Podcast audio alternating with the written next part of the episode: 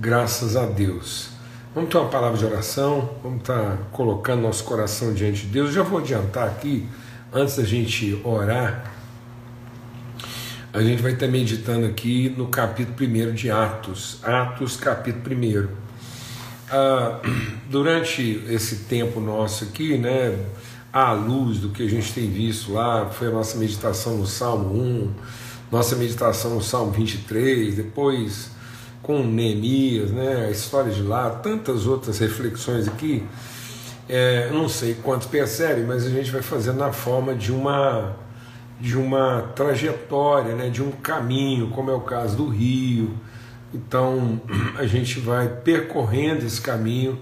É uma, não é uma reflexão isolada, casual, mas é uma reflexão na construção, no desenvolvimento, no entendimento, uma transformação mesmo. Então a gente vai passo a passo compreendendo aquilo que Deus quer trabalhar na nossa vida. Por isso a gente vai é, meditar aqui nessa trajetória aqui do capítulo 1 do livro de Atos, enquanto Jesus se apresenta aqui ressurreto aos seus discípulos, uma, um tempo assim muito é, importante, essencial, mais do que importante, essencial à nossa fé. Paulo diz que se Cristo não ressuscitou, então é vã a nossa fé. E vamos ver o que que o que que Jesus está nos ensinando né?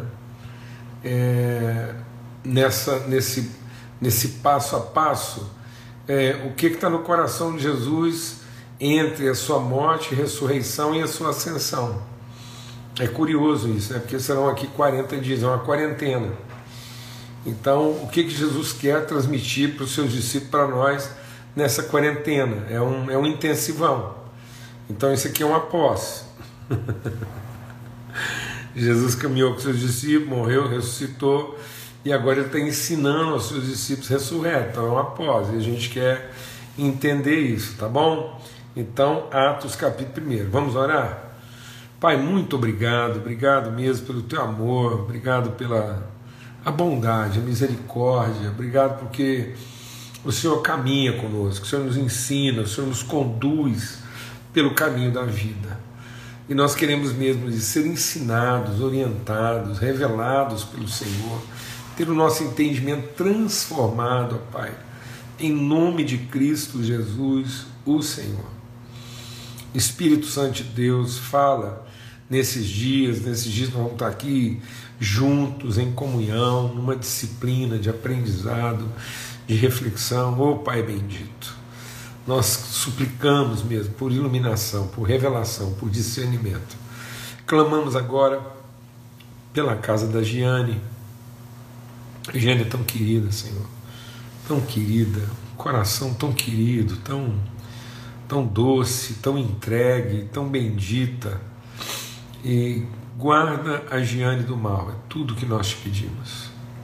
Nenhuma, nada, nenhum plano forjado contra ela que o nosso coração esteja seguro sobre a vontade bendita do Senhor.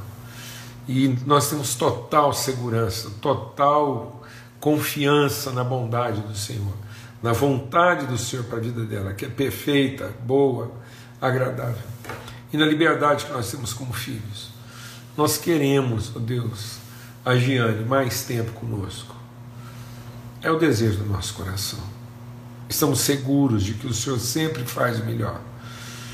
Mas também temos a liberdade de dizer que nós queremos a Giane mais tempo, que ela saia dessa situação, que ela possa vencer, atravessar esse vale, Senhor, e, e, e ter mais tempo ainda para testemunhar, para abençoar, para revelar virtude na vida das pessoas. No nome de Cristo Jesus, Senhor. Amém. Amém. Graças a Deus. Então, eu vou tirar aqui momentaneamente os comentários. E ontem foi foi muito bom, né? O tempo nosso ontem a gente meditar sobre o princípio da cura num período assim que isso isso faz todo sentido, né, para nossa vida, para a vida das pessoas aí. A gente ter maturidade, discernimento para entender essas coisas. Amém. Então vamos lá, né? Livro de Atos, né, livro dos Atos dos Apóstolos, capítulo 1. E a gente vai né, meditar aqui sobre todo o capítulo 1, porque há algumas coisas aqui é, muito relevantes, assim, essenciais na nossa compreensão até o, o Pentecoste, até o momento em que o Espírito Santo de Deus é derramado. Então, o que, que foi tratado, o que, que acontece né, na vida dos discípulos é, entre a morte e a ressurreição de Jesus, depois a sua ascensão e a descida do Espírito Santo. Amém? Por que, que esse período é, é, é ele, ele, ele deve né, é, ser melhor pensado, meditado, refletido na nossa vida? Essa transição, eu creio que a gente não, a gente não, não, não tem muitas vezes consciência e profundidade a respeito disso. Amém? Que é essa questão do ministério, né? aquilo que é o amor do Pai, aquilo que é a graça revelada em Cristo Jesus e a comunhão do Espírito Santo. Então Jesus ele, ele, ele aponta para isso, ele diz assim: olha, não sou eu, Jesus, que estará com vocês, mas é o meu Espírito que estará em vocês, formando Cristo em vocês. Então, essa consciência de Cristo, essa obra do Espírito Santo, e aqui nós temos então esse período né, em que Jesus está sendo levado aos céus e agora isso, como ele prometeu, quando eu estiver com meu Pai, da parte do meu Pai eu enviarei o meu Espírito. Então Jesus entrega, ele faz a oferta desse Espírito, se esvazia, ele abdica da posse exclusiva do Espírito Santo. Então na cruz Jesus dá a vida em amor pelos seus irmãos, então ele abdica da exclusividade do Espírito Santo e ele entrega isso em favor dos irmãos. Depois ele é ressuscitado e agora na presença do Pai, ele diz que ele do Pai ele enviaria esse espírito e é o que aconteceu.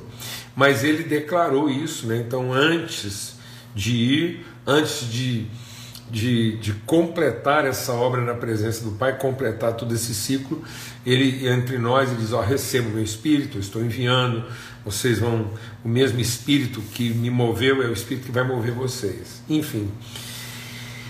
E aí, o que, que acontece nesse processo? Que é, é, é muito bom a gente meditar sobre isso. Né? E aí, o escritor da carta, da, da uma carta, né, porque aqui tá, escrevi o primeiro livro ao Teófilo, então, relatando todas as coisas que Jesus começou a fazer e ensinar, até o dia em que foi elevado às alturas depois de haver dado mandamentos por meio do Espírito Santo aos seus apóstolos que tinha escolhido. Então, é, ele está escrevendo. Atos bem poderia ser também uma, uma carta. Uma carta também poderia ser a segunda carta de Lucas, né? Escrevendo aqui ao amado Teófilo e fazendo esse relato. Então, ele diz isso: depois de ter padecido, Jesus se apresentou vivo aos seus apóstolos com muitas provas incontestáveis, aparecendo-lhes durante 40 dias e falando das coisas relacionadas com o reino de Deus e comendo com eles, e deu-lhes essa ordem: não se afastem de Jerusalém, mas esperem a promessa do Pai, a qual vocês ouviram de mim. Porque João, na verdade, batizou com água, mas vocês serão batizados com o Espírito Santo dentro de poucos dias. Amém, amados? Então nós vamos parar por aqui e vamos meditar um pouco. Né? Primeiro é esse, essa, essa quarentena, então, esse período de intensidade, o ensino de Jesus. Às vezes a gente não quer ser ensinado, amados? A gente, a gente ainda insiste né, em querer é, fazer as coisas de uma maneira muito devocional. Então você veja, Jesus vem e ensinou. Então está aqui a palavra. Ó. É, é, relatando todas as coisas que Jesus começou a fazer e a ensinar até o dia que foi elevado às alturas, depois de haver dado mandamentos por meio do Espírito Santo aos apóstolos que tinha escolhido. Depois de ter padecido, Jesus se apresentou vivo aos seus apóstolos com muitas provas incontestáveis, aparecendo durante 40 dias e falando das coisas relacionadas com o reino de Deus.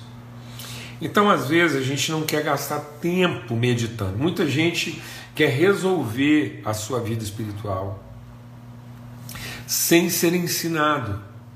Às vezes a gente ainda pensa a graça salvadora como uma, uma operação de milagre e não a transformação de natureza.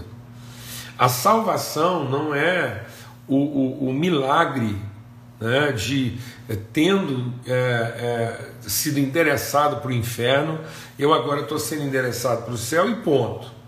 Então muitas vezes as pessoas elas, elas resolvem o seu endereço futuro para o céu e depois elas não meditam, elas olham para a palavra de Deus e ficam pensando na palavra de Deus aquilo que é conveniente ou que se aplica a uma situação específica e não a transformação do seu entendimento. Não querem meditar, não querem ser ensinados. A graça se revelou salvadora, ensinando-nos a viver. Então eu não posso pretender uma vida bem-aventurada, eu não posso pretender é, se é, uma, uma vida que realmente funcione, se eu não estou querendo ser ensinado, porque tudo que Jesus fez foi ensinar para os seus discípulos. É isso que o Lucas está enfatizando aqui para o Teófilo. Está dizendo, ó oh, Teófilo, Jesus, o tempo que estava aqui, ele ensinou pelo Espírito. Então, o Espírito Santo em nós não é para operar coisas extraordinárias. Vou falar devagar. O Espírito Santo não é para ficar operando coisas extraordinárias. Toda hora a gente achar que o Espírito Santo vai, vai mudar uma situação, mudar uma circunstância, só para beneficiar um filho ou uma filha de Deus. Não. A obra do Espírito Santo é sobrenatural. Ou seja, é uma semente de reino, de natureza divina plantada a nós e agora precisa ser alimentada. Ela precisa ser desenvolvida. Então a vida cristã ela tem que ser desenvolvida. E às vezes as pessoas elas, elas passam anos, anos andando com o Senhor e a única coisa que elas melhoraram é a sua forma de culto. Mas elas não melhoraram a sua forma de pensamento. Elas não evoluíram. Elas não meditaram, elas não olharam para a palavra de Deus para ter mais maturidade, ter mais discernimento, ter mais estabilidade emocional. Então Jesus está dizendo assim: olha, a palavra está dizendo, ele apareceu durante 40 dias falando das coisas relacionadas com o reino de Deus. Por que, que eu estou enfatizando isso? Vamos ser honestos? Assim, vamos falar assim, rasgado. O que, que a gente acha que Jesus ressurreto faria durante 40 dias aqui na Terra. O que, que nós esperávamos que Jesus ia fazer? Ressurreto. Jesus foi lá, venceu a morte, ressuscitou dos mortos. Venceu a morte. Tentaram matar Jesus, crucificar, ele foi morto. Ficou três dias lá na sepultura e ressuscitou, glorificado. O que que nós pensavam que Jesus ia fazer nos 40 dias que ele ficou na terra. Ressurreto. O que, que ele ia fazer, mano? O que, que nós estamos pensando que a presença de Cristo na terra vai fazer? Sabe o que, que ele fez durante 40 dias? Ele se encontrou com os seus discípulos e apresentou-se ele vivo, ele deu provas incontestáveis de que era ele mesmo, que ele estava ressurreto, que ele venceu a morte. E sabe o que ele foi fazer? Ele foi falar das coisas relacionadas com o reino de Deus. E às vezes a gente fala de tudo, a gente senta e quer falar de tudo. A gente gasta muito tempo falando de tanta coisa. E depois de ter falado de tudo, dos nossos planos, nossas ideias, como é que estão as coisas, como é que está a empresa, como é que está casamento, como é que está um punhado de coisa. Aí, depois de ter falado sobre tudo o que é o nosso reino, o nosso domínio, a nossa vida, aí a gente ora, vai num culto e pede a ajuda de Deus para ver se essa bagunça funciona. Não, mas Jesus ficou aqui 40 dias ressurreto. E ele só tinha uma conversa: o reino de Deus. E sabe aonde ele ficava fazendo isso? Diz aqui, ó, comendo com eles, deu-lhes essa ordem. O que, que Jesus estava fazendo 40 dias? Conversando e comendo com os discípulos, comendo e conversando. Então é muito impressionante isso, parece que a gente não lembra dessa figura. A gente fica pensando que se Jesus aparecesse, a gente, a gente formou muitas imagens de Jesus que não correspondem à realidade. Porque a gente imagina um Jesus que foi lá, foi morto, injustiçado, tal, sepultado, ele ressuscitou, e a gente pensa que o que, que seria isso? Ele ressuscitou, ele ia andar na rua e, e o, o mundo ia derreter com a passagem de Jesus. Não. Boa parte das pessoas nem sabia. Estava um burburinho, uns falando, outros falando, outro lá, o, os fariseus deram um jeito lá de subornar os guardas, falando, não, fala lá para eles lá que foi os discípulos que que roubaram o corpo dele, tem nada de ressurreição não. E aí Jesus não vem esclarecer isso com a multidão, ele não vem marcar um culto assim de impacto, de arromba. Não, mano, Jesus ressurreto.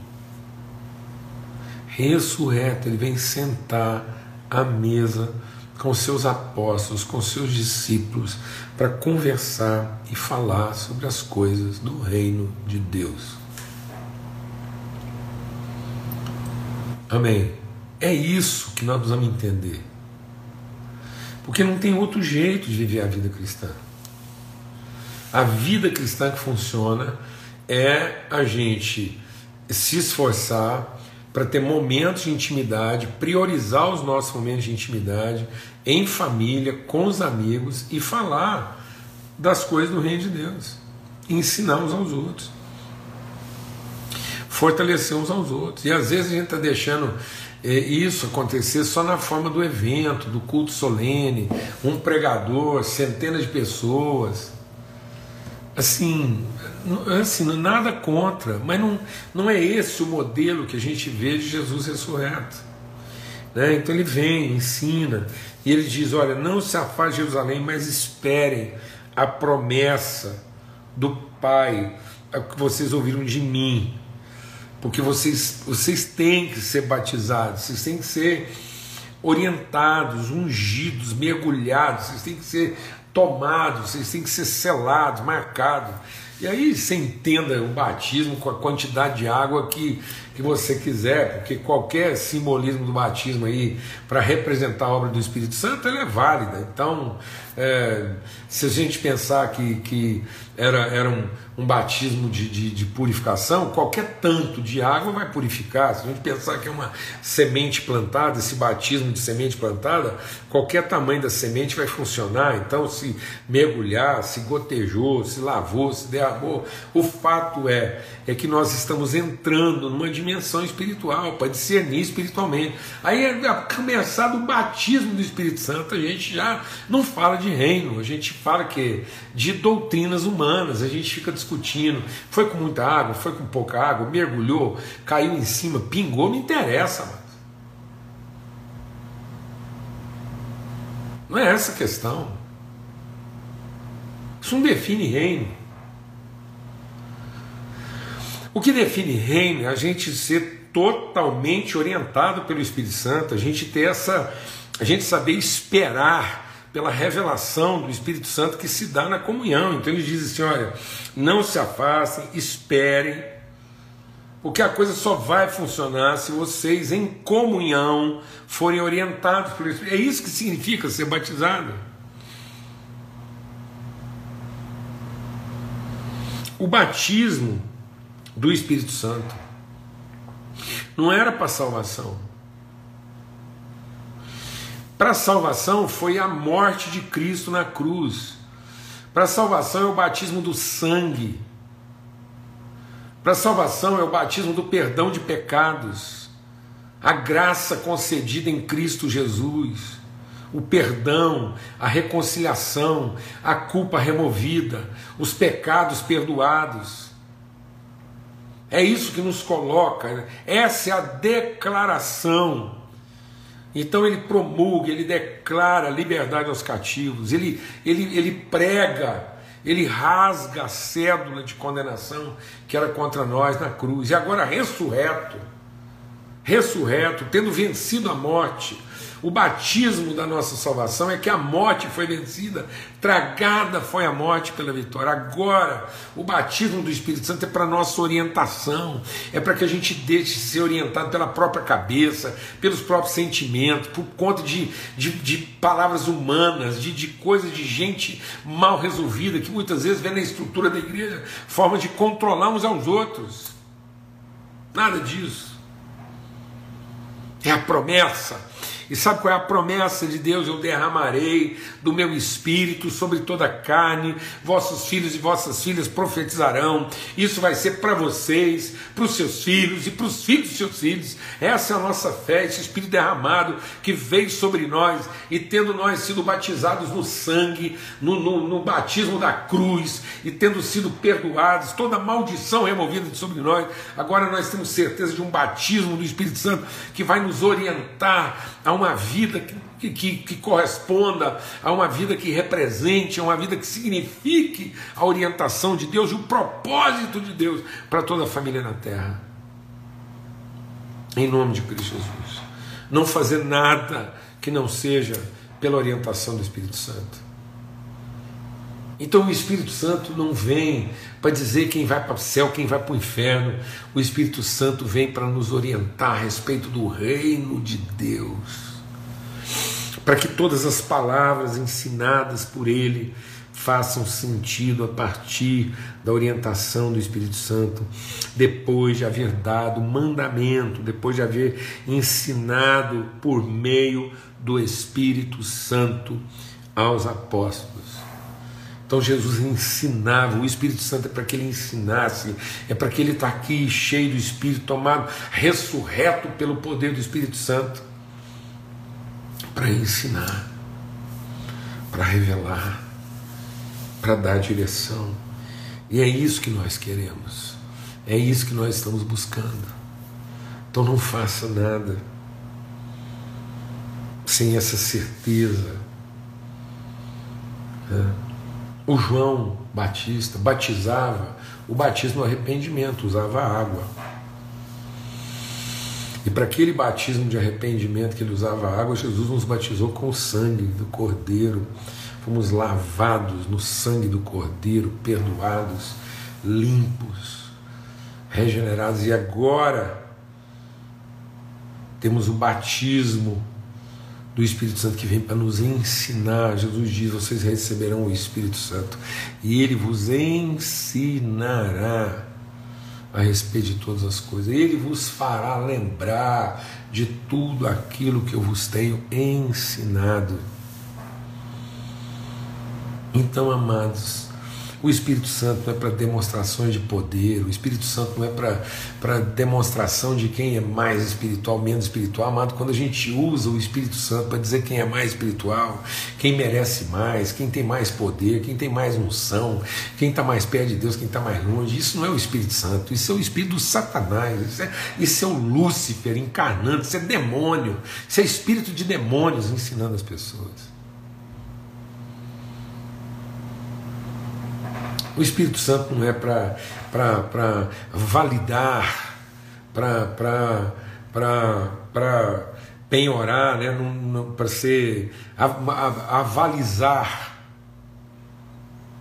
doutrinas humanas de poder, de controle, de exploração, de abuso da crença das pessoas e da necessidade delas. O Espírito Santo é para a promoção da justiça é para nos ensinar como é que é viver aqui na terra em comunhão, em amor, em manifestação da graça, para que a gente não faça nada. Ele diz: não se afastem, mas esperem. O Espírito Santo para a gente saber esperar.